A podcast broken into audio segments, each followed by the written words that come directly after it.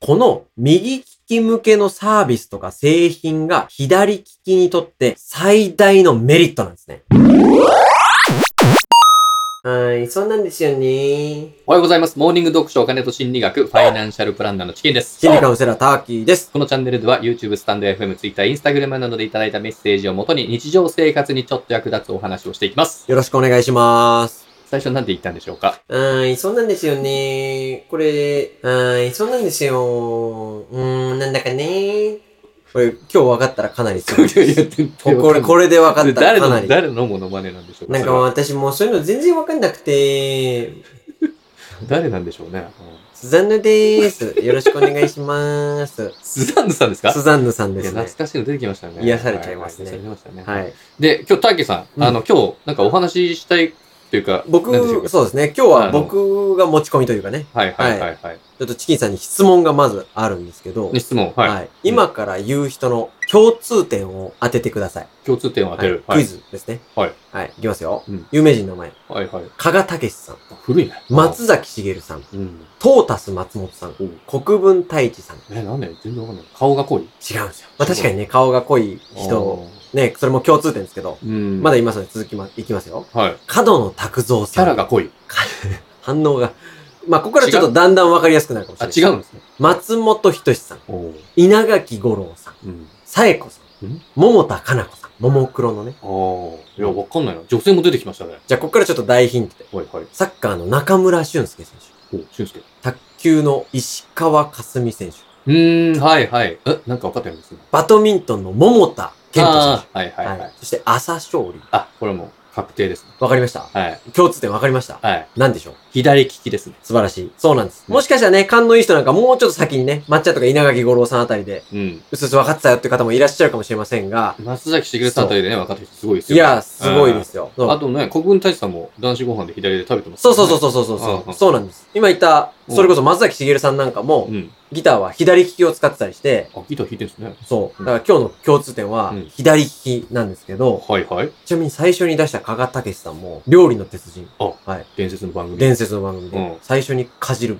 パプリカ、はい。左手で持って ます。はそうい。ですね。そうなんですあよ。あ。はで、今日はなんでそんな話をしたかというとですね、い。まあ、前回2ヶ月前ぐらいですかね、うん。に出した動画で、うん聞き手についてお話をさせていただいた動画があるんですけれどもあ、りましたね。そちらがまあまあご好評いただきまして、はいその時にもっと詳しく知りたいよとうんいうコメントメッセージもいただいたわけなんですね。はい。はい。ただ前回の内容としては、うんまあ、左利きの人は、事故での死亡率は右利きに比べて4倍高い という、ちょっと、衝撃あ、の、衝撃的なネガティブなというか、そっちの方向そうのねデータはいをはいご紹介させていただきましたので、ね左利きの方にはちょっとあの、ネガティブなデータそうなんですよ。ね。なので、あ今回は左利きの人にポジティブな情報を提供しようということで、はいまあ、データを少し集めてみましですねでも前回もね、左利きはモテるっていうポジティブな内容でた。まあまあまあまあまあまあ、そうなんですけど、はいまあそれはなんとなくモテそうとかさ、うん少し感覚的な個人的な意見のようなお話をうんしちゃったので、はいまあ今回はちゃんとなんで左利きがいいのかというね、理由を添えてご紹介したいと思います。根拠があるわけですね。そうなんですいいですね。お願いします。なのでまあ今日はね、左利きの方に特に聞いてもらいたいうん内容となってますので、いいね。まあ興味のある方は最後までぜひ見てもらえたら嬉しいです。ぜひチャンネル登録もお願いします。そうですね。うん左利きの方、うんそして左利きに憧れてる方、うんそして私の彼は左利きだよという方はね、ぜうひんチャンネル登録もお願いします。浅岡めぐみ。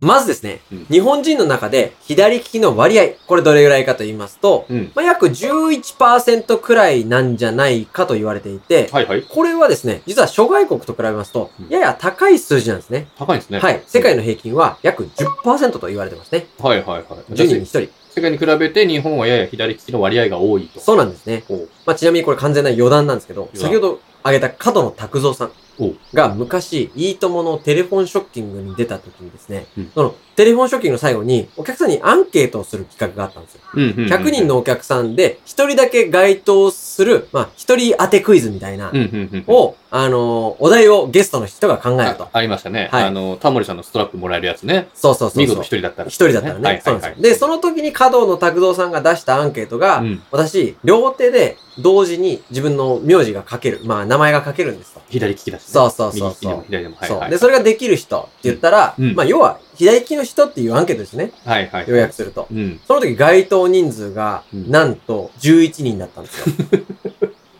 そうなんですすごい、ドンピシャじゃないですか。だから、いいともの観覧は、まはあ、い日本の縮図ですね。左利きの人11%が、はいまさにここで当てはまったと。そうなんです。アルターがもうミニジャパンということ で、当てはまりました。ミニジャパン。はい。ちょっと余談でしたけども、うじゃあ逆に左利きが少ない国、つまりこの平均値を下げてる国はどこなんだと言いますと、うんうんまあその人はですね、アメリカなんですね。アメリカ。そうなんです。おーアメリカです、はいはいはいはい。ケンタッキーフライドチキン王国、アメリカでございますよ 他にもいろいろあるですけど、アメリカは左利きの割合がうん2%くらいしかいないらしくて、 2%しかない。うん。日本よりもだいぶ低いんですね全。然少ないです、と、あと、他の国で言うと、うんまあイタリアなんかも低いと言われてまして、あ、そうなんこれ一説によるとですね、カトリックでは左利きがあの禁錮というか、うんまああんまり良くないと言われていて、うん右利きとか両利きに強制される人が多いとされてると。イタリア。うんおーイタリアですそうね。なんですねあの、硬いチーズをよく食べる国、イタリアでございますよ。そこはパスタでいいんじゃないかな。だからアメリカもカトリックの方が重い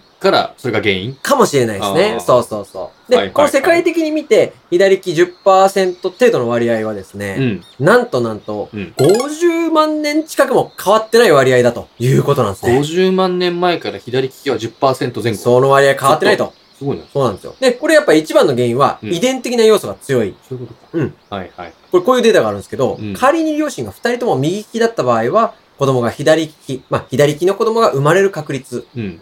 10%程度。はいと言われてまして、うん逆に両親が二人とも左利きだった場合は、うん。左利きの子供が生まれる確率は25%まで上がると言われてるんですね。。まあ遺伝の要素が強いとは。そうそうそう。ほうほうほうまあ、で、ここからは本格的に左利きのメリット、うん左利きの人が得するデータを紹介していこうと思うんですけども、はい。まず、左利きは天才が多いんですね。もうそれがすごい、一番すごいな、それ。うん。もう統計的天に。そう。まうあ、ん例えば、哲学者のアリストテレス、そしてアインシュタインとかね、左利きなエジソン、そう、ダーウィン、すごいじゃないでなんか、もう天才と呼ばれる偉人たちは、すか。はい。左利きだったとこう言われてるんですね。はいはい。あとは、まあ、芸術の分野でもう、ん。音楽家のモーツァルト、うん。あと画家のレオナルド・ダ・ヴィンチ、すごい。ピカソ、なんかも、もう歴史に名を残した芸術家たちなんかも、うん。左利きだったと。ああ。まあ、はい最初に出ましたけど、うん日本が誇る天才松本人志さんも左利きだ。まっちゃんもね、あーいそう。もうあんなんだって、100年に一度ですよ、あの人は。や、確かにね。ね。うん。であと、先ほどアメリカ人には左利きが2%なんて話もしましたけど、はいアメリカ大統領うん、過去10人遡ると、過去10人。まあ今バイデンさんですよね。バイデンねそこから10人遡ると、うんなんと半数の5人が、うん利き手がダリヒーなんですね。ダリヒーが50%の。そうなんですあ、じゃあよ。すごいリーダーシップもあるんですかね。そう。あと、東大生、東大生の20%もうんダリヒーのキーキーだとも言われてるんですね。 CT。うん。東大生の20%。そうなんですよ。すごい、平均大きく上回ってますね。そうなんですよ。うで、ん先ほど左利きの割合が50万年前から変わってないのは、うん遺伝の要素が一番強いと申し上げましたが、はい。もう一つ左利きの割合が、まあ、変わらない、増えない理由としてはう、ん。やっぱ生活環境なんですね。生活環境うん。というのは、まあ、要するにう、ん世界は右利きのためにできているものがほとんどなんですよ。ほうほうほうほハサミとか、あー包丁とかねうん。その人、駅の改札だったり。う。うん。まあ、算数のノートだって右利きの人のあ方ノートをね。が、ね、はい書きやすいですよ。ね。うん。あとは、急須。急須うん。急須うん。うん。お茶入れるやつね。うん。あとは、片口レードルわかりますかねレードル片っぽが尖ってる。いや、わかんないあな。の、スープ入れるような。あれも右利き用にできてるん頻です繁に使う急須とか。よ。で、は極めつけはう、ん。もうアメリカの大学生が座ってるミニテーブル付きのチェア ね。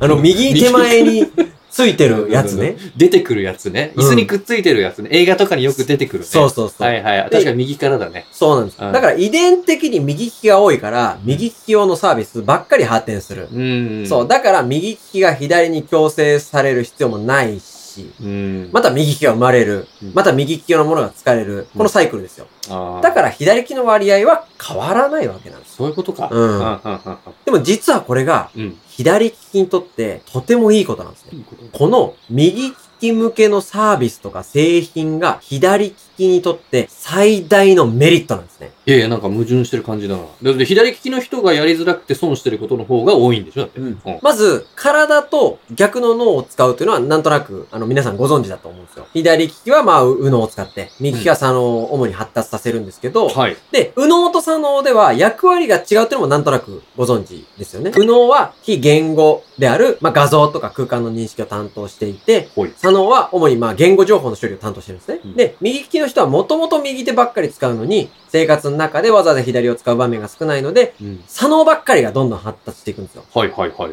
でも、左利きの人は、そういった右利き用の社会で生き抜くためにう、んいつも使いづらい右を意識して動かしてるのでうん、右脳と左脳がバランスよく発達していくわけなんです。なるほど。